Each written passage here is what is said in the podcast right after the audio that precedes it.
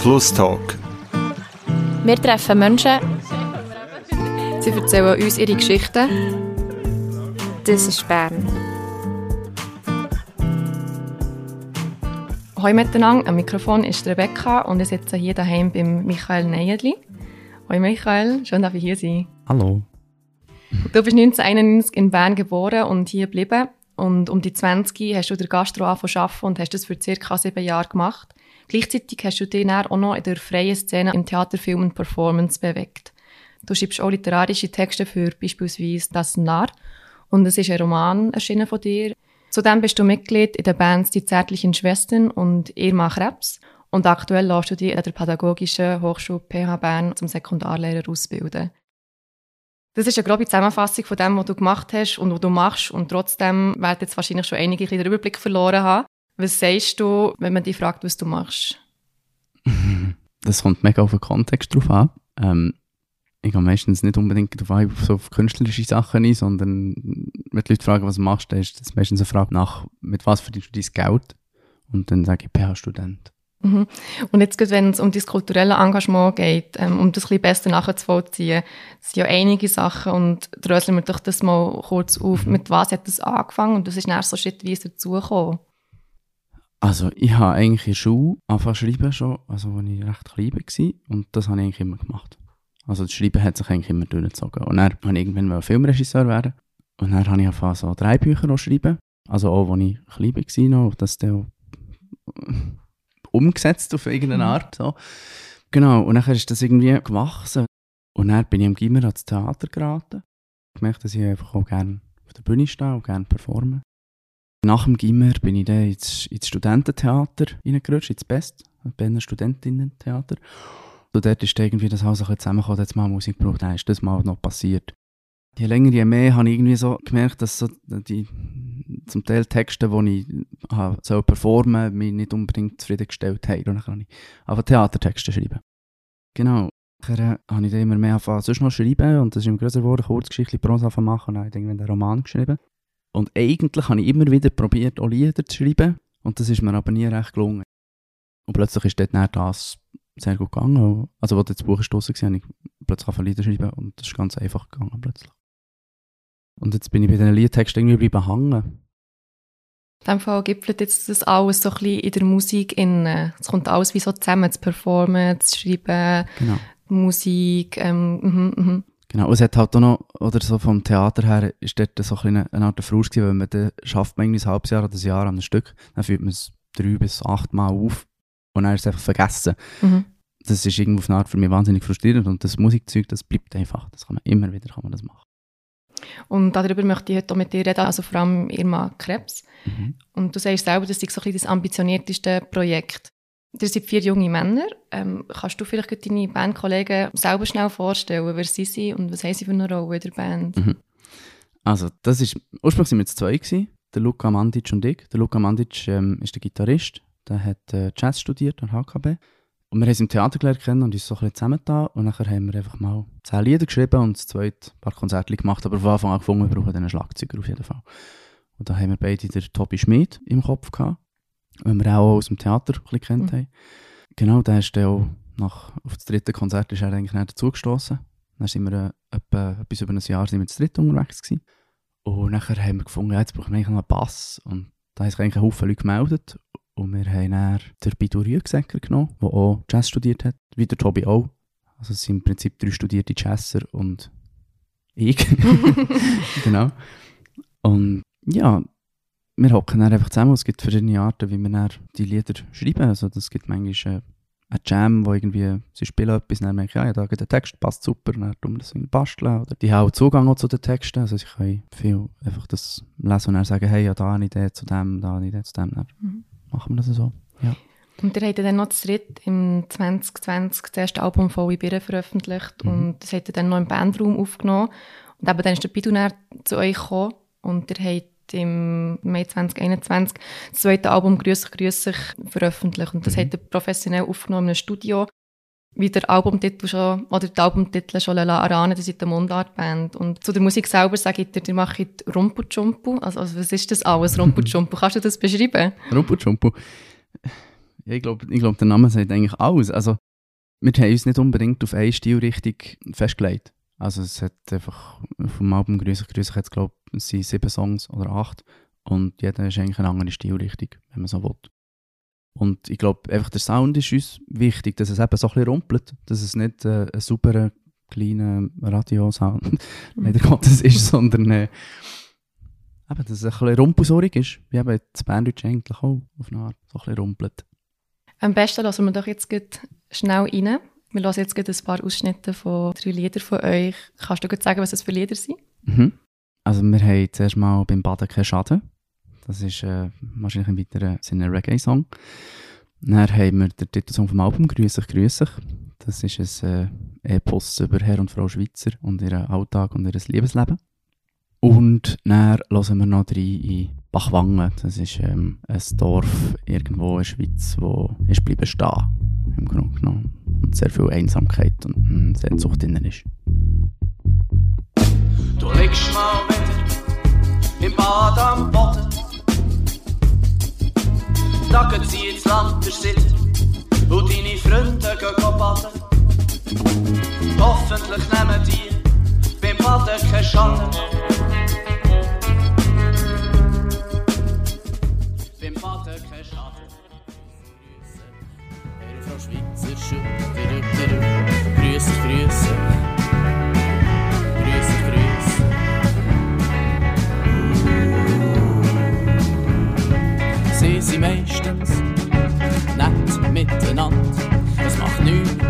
man nicht gern zusammen redet. Sie kennen sich sehr gut, weil sie kennen sich schon. Im Schaufenster vor Schneiderei steht blinde, blotte Puppe. Sie lächelt seit 20 Jahren das gleiche Lächeln. Und die Fenster vom Sternen sind tot. Und der Metzger ist eingegangen. Und die Käse ist abbrennt. Nur in der Bäckerei steht allein. Ein alter Mann ist betrunken. Er träumt von einem blauen Nötli. Und in der Auslage liegt ein einsames Sesam. Die Ausschnitte haben jetzt die ein oder andere vielleicht an andere Berner Bands erinnert. Ihr werdet beispielsweise mit äh, Kummerbub oder Stiller Haas verglichen. Wie findest du das? ähm, ja, cool, natürlich. Also, ich bin nicht der Einzige bei unserer Band, wo Stiller Haas sicher ein grosses Vorbild ist. Kummerbub habe ich jetzt noch nie gehört, Vergleich, aber das äh, freut mich natürlich auch. Die habe ich auch immer gerne gelassen. Wir haben jetzt schon darüber geredet, du schreibst Texte für die Songs und die sind mal heiter und regen mal zum Nachdenken an, sind vor allem Geschichten aus dem Alltag, die du beschreibst oder ähm, ja, aus dem Leben. Und stell mir so ein bisschen vor, du bewegst dich durch den Alltag und erlebst mal hier etwas und beobachtest mal da etwas und schreibst dir die Sachen auf und verwebst die Sachen nicht zu einem Text. Ist der Eindruck richtig oder wie machst du das? Ja, mal. Also ich schreibe es vielleicht nicht auf, es ist einfach... Nein, eigentlich tue ich gezielt sogar Sachen nicht aufschreiben, weil das, was ich aufschreibe, ist meistens der Mist. Mhm. Ähm, aber das, was bleibt hängen irgendwie und dann vielleicht auch jahrelang bleibt hängen und dann plötzlich kommt dann ein Lied raus. So. Heisst das, dass du tust es bewusst nicht aufschreiben und das, was dann wie gut ist und irgendwie auch wichtig ist, das kommt dir eh wieder in den Sinn? Genau. Ja. Genau, das habe ich mhm. von Johnny Cash gelernt, dass man das okay. so machen Okay. Mhm. das finde ich recht gut. Das heisst, du hockst dann einfach mal einmal her und überlegst dir, was ist da in meinem Repertoire im Kopf mm. und schreibst dann einen Text. Oder wie schreibst du? Hockst du dir zu, einer, zu einer gewissen Tageszeit her? Einfach, wenn du Zeit hast, wenn, wenn du Lust hast? Nein, es ist, es ist so ein, ich kann es nicht ganz beschreiben, es ist ein ganz bestimmtes Gefühl, das ich muss haben und wenn ich weiss, wenn ich jetzt herhocke, dann kommt der Text raus, dann, dann ist er gut. So. Also irgendeine Art inspirierter Zustand, den ich nicht genau verstehe. Mhm. Es ist viel, wenn ich sehr emotional bin, irgendwie plötzlich. Dann. Der Michael Marco Fitzum, der Sänger von der Wiener Band Wanda, hat mal in einem Interview gesagt, mein Lebensglück hängt total davon ab, ob ich ein gutes Lied geschrieben habe. Und wenn ich ein gutes Lied geschrieben habe, dann geht es mir mal ein paar Wochen sehr, sehr gut. Und wenn dieser Zustand der Belohnung, wenn ich diesen nicht erfahre, werde ich wahnsinnig. Kannst du das nachvollziehen?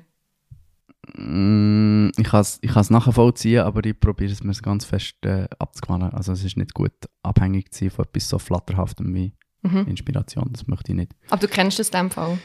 Immer weniger. Aber ich kenne es schon, ja. ja aber macht es dich gleich ein bisschen glücklich, wenn ein guter Text rauskommt. Auf jeden Fall, mhm. auf jeden Fall. es hat, auch, es hat auch immer damit zu tun, viele Texte haben irgendwie damit zu tun, dass ich etwas verarbeite, das ich Mhm. erlebt habe oder was mich beschäftigt. Und im Moment, wo ich es aufgeschrieben habe, ist meistens der Verarbeitungsprozess so ein bisschen durch. Und das ist immer auf eine Art sehr befreiend. Das ist das, was mich näher freut. Es hat wie etwas Therapeutisches Sehr. fast. Ja. Auf jeden Fall, ja. Und was hast du für Ansprüche an deine Liedtexte? Ähm, ja, ist noch schwierig zu sagen. Einerseits das Sprachliche, also dass es irgendwie, dass es verhält, dass es nicht ein, ein Kack ist, so, dass es, mh, aber manchmal ist es das und es ist völlig egal. Und dann ist es meistens so, dass es irgendein Gefühl transportiert, das ich nicht genau verstehe, aber es ist, es ist irgendwie authentisch und ich merke, dass es näher auch bei den Leuten so ankommt und dass es die Leute sehr berührt. Ich glaube, das ist auf eine Art, also nicht alle natürlich und nicht immer, aber ähm, das ist vielleicht ein Anspruch, den ich habe, dass irgendwo äh, irgendeine Form von authentischem, authentischer Emotion drin ist, die kann berühren Und welcher Text liegt dir jetzt besonders am Herzen? So, oder welcher, ja. ähm, Ja, alle. Nein, das stimmt nicht, nicht alle. Aber ähm, im Moment, oder jetzt ist lange aktuell gewesen, der Great Gelb Dazu-Wurm in the Sky. Mhm. Das, ähm, das ist ein achtminütiges Space-Epos von einem Postauto, der fliegen Und ich weiß nicht, das ist zum Beispiel jetzt einer, der für mich sprachlich nicht wahnsinnig gut ist, aber er verhebt. Und ich weiß, dass die Leute viel rennen, zum Teil, wenn sie den hören. Und ich weiß, dass ich, als ich den Text geschrieben habe, ich auch müssen rennen, ich verstehe nicht warum. Aber das ist so einer, der irgendwie authentisch ist und wo ich immer noch wahnsinnig Freude daran habe. Und bei so einem Lied ist nicht nur der Text, sondern eben auch die Musik. Und du hast vorher schon angetönt, wie das entsteht. Aber es ist nicht irgendwie so eine Frage, etwas ist zuerst da, Mhm. sondern das entsteht wie so dynamisch, habe ich jetzt ein bisschen rausgelassen. Zuerst mal irgendwie die Musik und dann mal den Text mal umgekehrt. Kannst du mal ein bisschen von dem Entstehungsprozess allgemein noch ein bisschen tiefer erzählen, wie so, eine, wie so ein Song dann schliesslich entsteht? Mhm. Also, es gibt eigentlich drei Herangehensweisen. Es gibt, wir haben Bandprobe und ich komme vom WC zurück und die drei anderen spielen etwas und finden, das ist super, dann habe ich den Text dazu. Und ich habe immer 40, 50 Texte parat und die kann man dann irgendwie so verwurschteln. Das ist ein guter Ansatz. Und dann gibt es den Ansatz von, ich schreibe einen Text und habe aber auch schon eine musikalische Idee, vielleicht. Oder gerade eine fertige, gerade die ganze Musik parat und bringe das in die Band. Und selten mal wird das eins zu eins umgesetzt. Meistens tun wir dann irgendwie schrübeln und schauen, dass es dann auch noch passt. Irgendwie. So. Und der dritte Ansatz ist, dass einer von den anderen das gleiche macht. Also eben etwas komponiert zu einem Text und nachher schauen wir das in der Band an. Und was macht denn für euch ein gutes Lied zu einem guten Lied? Wenn wir dann alle Freude dran haben. Ja. Eigentlich. Wenn es fängt zum Spielen. Es muss echt Spass machen. Und zwar allen, ja. Das heisst, das ist so ein bisschen, wenn es jemandem nicht gefällt, dann ist, dann ist klar, wird es nicht. Dann schaffen wir dran, bis es gefällt. Also hat es jetzt noch nie gegeben, glaube dass wir, dass wir nicht haben können, irgendetwas finden. Also es ist häufig so, dass das Lied am Anfang so und am Schluss, jetzt haben wir das neues Album aufgenommen im Juli, dort war so ein Song drauf, gewesen, was sicher fünf Varianten davon gegeben hat. Und das ist ganz etwas anderes als am Anfang, aber das passt jetzt auch nicht. Ihr orientiert euch ja offensichtlich nicht an den Erfolgskriterien von der, ähm, vom Markt. Denn um im Radio gespielt zu werden oder auf den grossen Streamingdiensten möglichst erfolgreich zu sein, müssen beispielsweise die Songs ähm, relativ kurz sein. Und auf eurem neuen Album, das im Mai erschienen ist, ist Pornokino mit 3 Minuten 19 das kürzeste. Und du hast noch schon angesprochen, der Song The Great Gelb dazu Wurm in the Sky ist 8 Minuten 25 lang, das ist das längste. Sträubt ihr euch wie so bewusst gegen die Mechanismen von der Branche oder passiert das einfach? Hey, das passiert einfach. Und ich, neige, weil wir halt meistens so von den Text ausgehen, ich neige zum sehr viel schreiben und dann muss man es immer danach noch kürzen und noch eine Strophe rausnehmen oder so.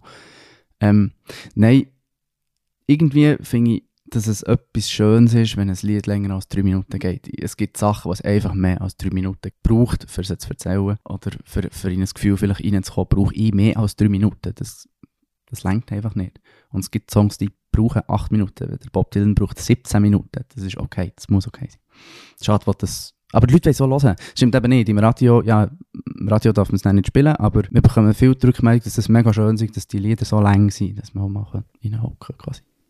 Und eben die Lieder sind länger, aber ihr als Band selber habt ein mega Tempo drauf. Ähm, ihr habt jetzt letztes Jahr ein Album veröffentlicht, das erste Album, im Mai ist das zweite Album erschienen, du hast schon gesagt, ihr habt jetzt im Juli schon das dritte Album aufgenommen. Was kann man da schon erzählen?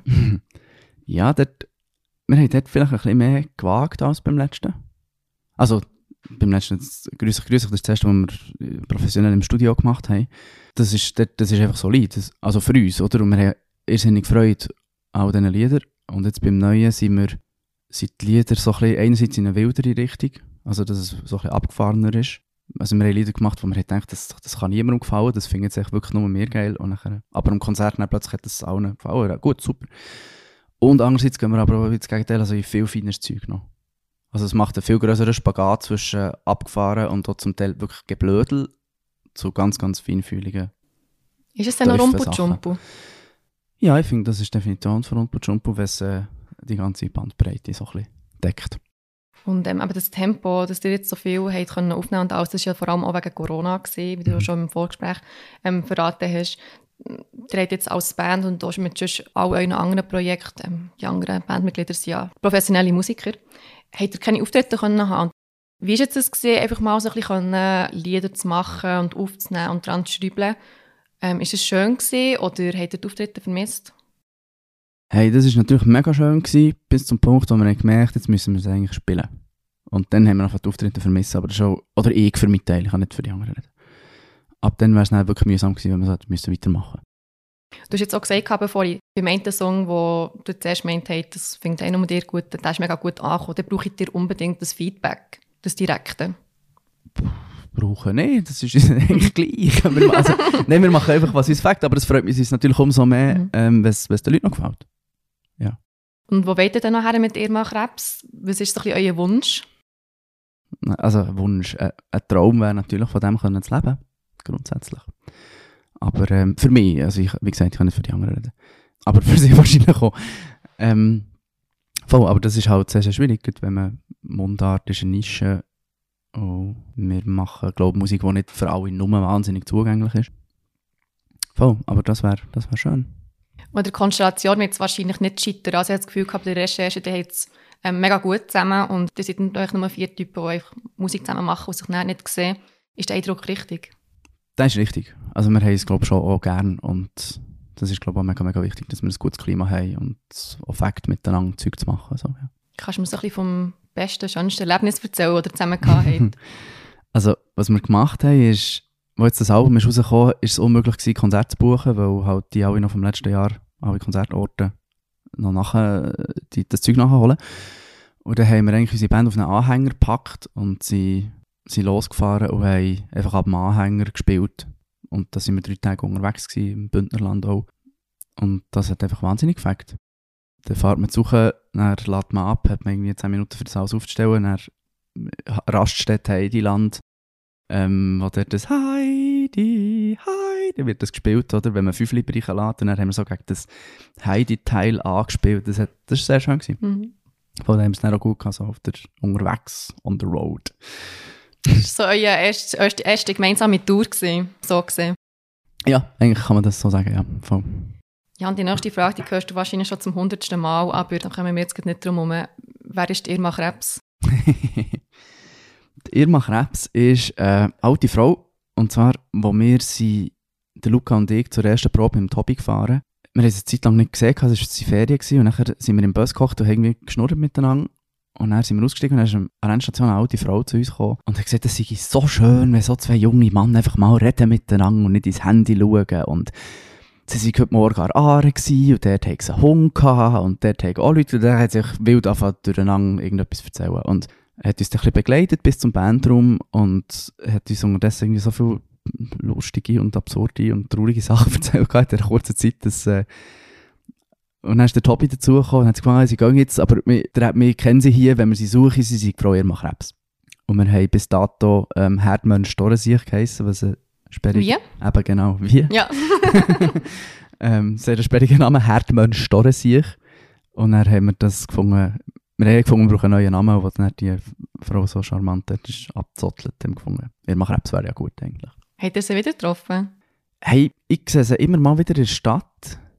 Ähm, sie ist immer gleich angelegt, dass sie kennen sie ging. Oder ist dann, also, also die anderen sehen manchmal auch, das ist ein gutes Omen. Also, Die tut sie wie, ähm, die wollt sie nicht wie ansprechen. mm Die, das wird, die, die Begegnung wird schon wie kaputt gemacht, kann ich mir vorstellen, oder? -mm. ja, vielleicht. Also vielleicht Ja. können wir dann mal eine Platte in den Briefkasten, Ja. das haben wir gedacht, könnte man machen. Ja.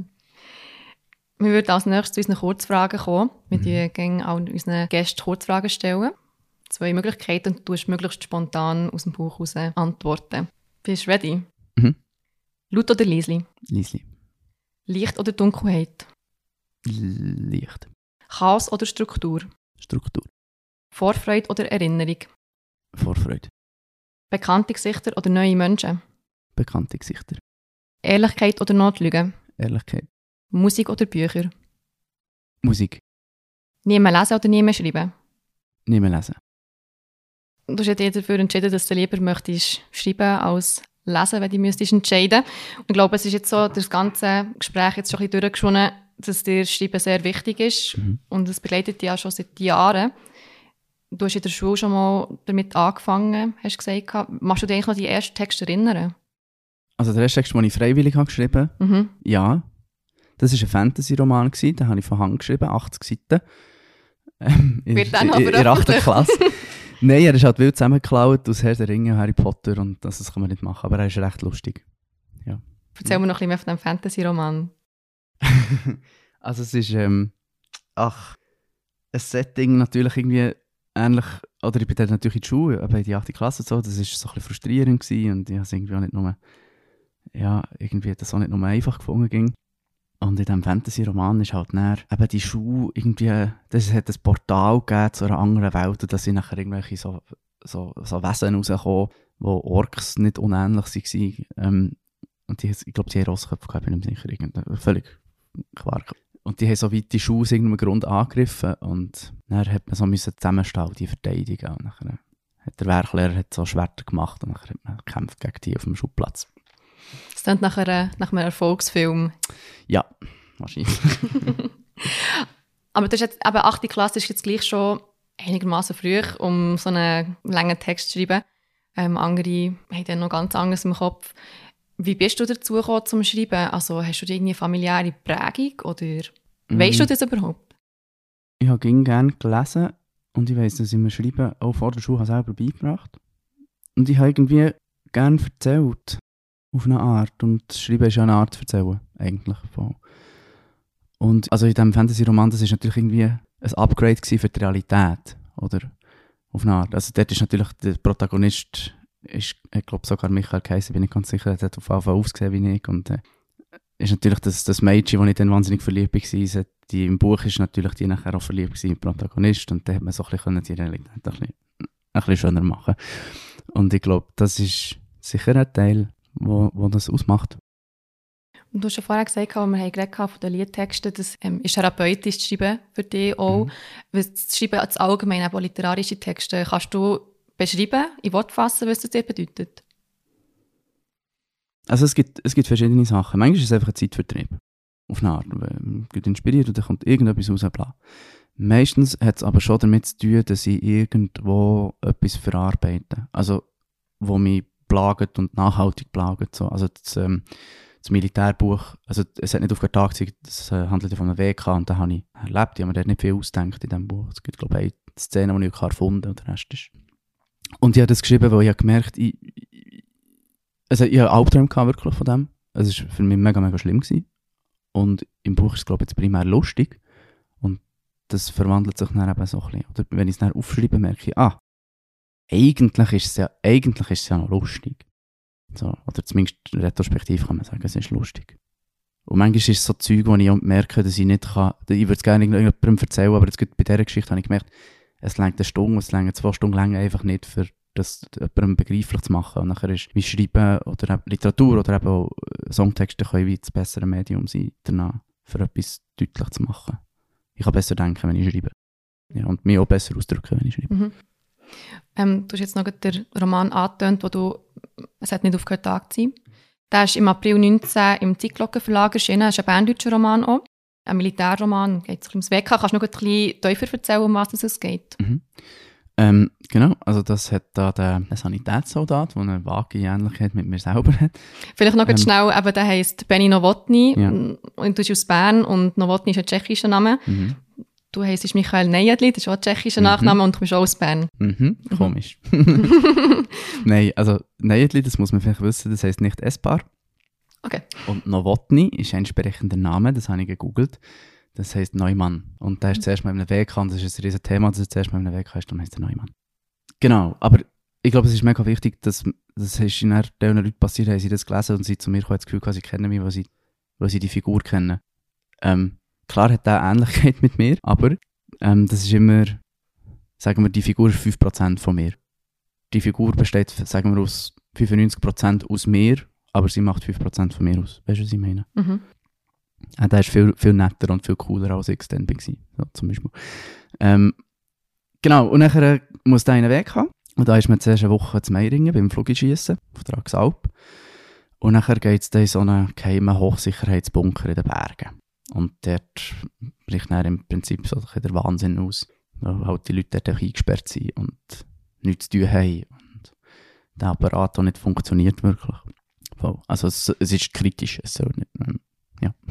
Und, aber du hast selber schon gesagt, der Roman ist zeitweise lustig, er ist sehr ironisch geschrieben auch und aber die Abneigung zum Militär kommt aber schon, ähm, ist spürbar. Und ich habe mich dann gefragt, in so einem Buch steckt ja wahnsinnig viel Zeit. Mhm. Und ist jetzt nicht so eben wie bei einem Liedtext in einem Tag geschrieben, du hast sehr viel Zeit mit einem Thema verbracht, wo du eigentlich ablehnst, wo du nicht gern hast wieso hast du dir das angetan? Ist es wirklich, also hast du dann irgendwann mal gedacht, hey, was mache ich hier eigentlich, oder? Nein, das ist, eine, das ist eine romantische Geste gewesen, im Grunde genommen. Ich hab, mhm. Es war eine Kurzgeschichte, gewesen, die ersten paar Seiten einfach, und dann habe ich gefunden, ja, genau das, ich muss mich doch jetzt nicht so lange mit dem beschäftigen. Und dann habe ich das meiner damaligen Freundin die mal gegeben und hat sie gefunden, es nehmen jetzt eigentlich es weitergeht. Dann habe ich gefunden, gut, dann schreibe ich es jetzt halt weiter. Und dann irgendwie hat es halt gleich auch noch gefällt, einfach das mal aufzuschreiben einfach mal zu schauen, bin ich in der Lage, ein Buch zu schreiben, also so lange herzusitzen, die Geduld haben. So. Also, während dem Schreiben habe ich mir die Gedanken nicht so gemacht, weil ich einfach gerne schreibe. So. Im Nachhinein, wo ich dann ein paar Lesungen hatte und nachher aber auch immer wieder Leute mich ansprechen halt auf das Militär und mir ähnliche Bücher oder Musik oder was vorschlagen, was ich um das treibe, bin ich dann so, oh mein Gott, ich, ich, ich möchte mich jetzt wirklich nicht mit dem beschäftigen. Mhm. So. Aber es, also, es klingt, so, es klingt sehr undankbar. Ich, ich, es freut mich wahnsinnig, wenn es so auf Resonanz stößt und irgendwie die Leute auch berührt und beschäftigt. So, aber für mich ist es, wenn ich es geschrieben habe, ist es abgeschlossen. Und ich habe dann auch die Albträume weniger geworden. Das hat tatsächlich ja. geholfen. Aber in dem Fall hast du dir jetzt schon auch Gedanken gemacht, dass dann irgendwie etwas weiteres wird rauskommen, dass es ein Thema ist, wo du auch gerne willst, Lesungen machen dazu. Mhm. Ja. Hast du jetzt wie so daraus gelernt, so gesehen? also ich kann nicht einfach aufhören zu schreiben über Zeug, die mich beschäftigt, weil ich, mhm. schreibe nicht über etwas, was mich nicht beschäftigt. Aber es stellt sich schon die Frage, eigentlich mehr, wollte ich es dann rausbringen? Oder wie fest wollte ich mich dann exponieren mit dem?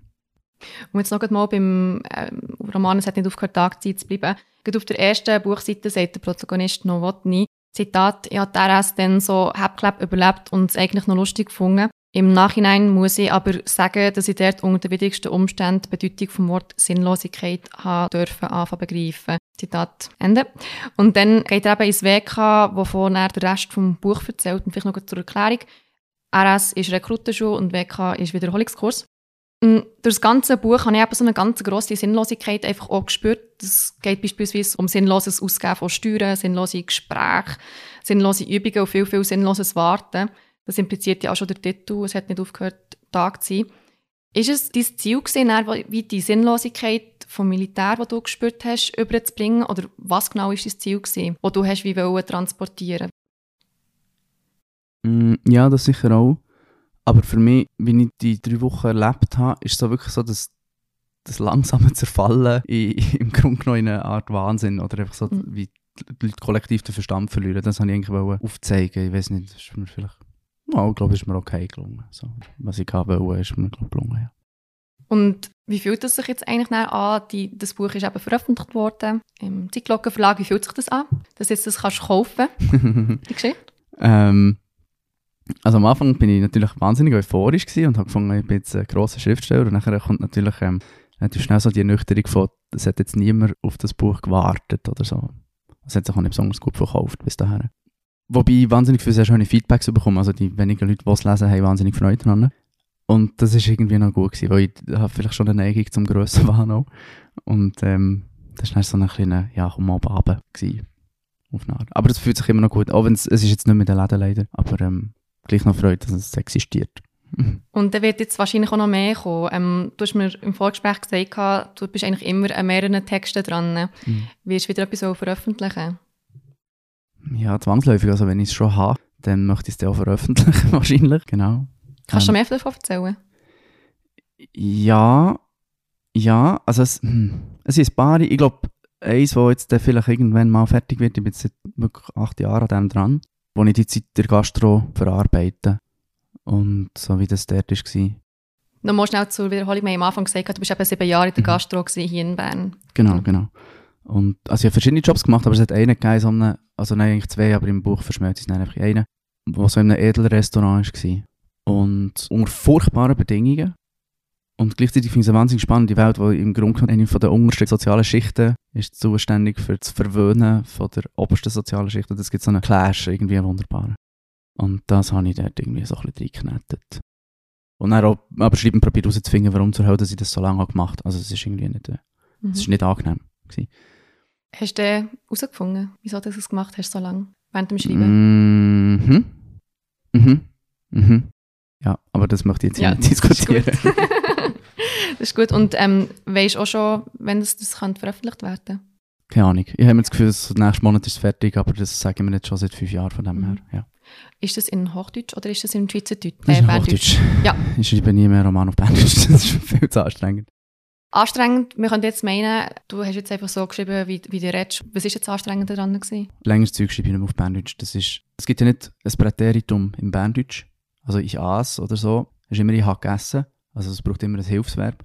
Und über längere Zeit muss man immer, habe ich immer müssen die Hilfsverben irgendwo her tun. Und es ist ein schöner Satz zu machen, der Fakt ist einfach wahnsinnig mühsam. Außer man schreibt natürlich in Gegenwart. Aber das habe ich nicht mögen.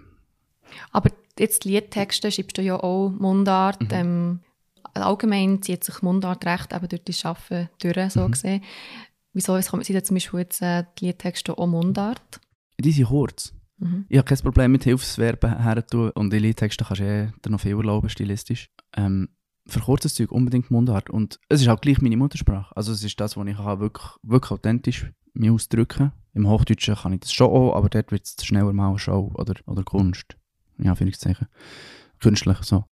Und im Berndeutschen bin ich, glaube ich, recht solid bei mir. So. Du kannst, hast das Gefühl, du kannst wie gewisse Sachen besser auf den Punkt bringen, auf Mundart, oder besser transportieren. Mm, Nein, man kann definitiv finden, auf Hochdeutsch das besser, aber es ist ja Challenge gern. Mundart ist so eine wahnsinnig sperrige Sprache und irgendwie dort wollen, äh, einen philosophischen Gedanken oder das Gefühl genau ausdrücken, ist, finde ich, auf Berndeutsch sehr, sehr schwierig, aber sehr, sehr schön, wenn es gelingt. Ein Kontext, wo du auch schreibst, aber echt so ein bisschen auf eine andere Art. Das ist dein Studium an der Pädagogischen Hochschule PH Bern.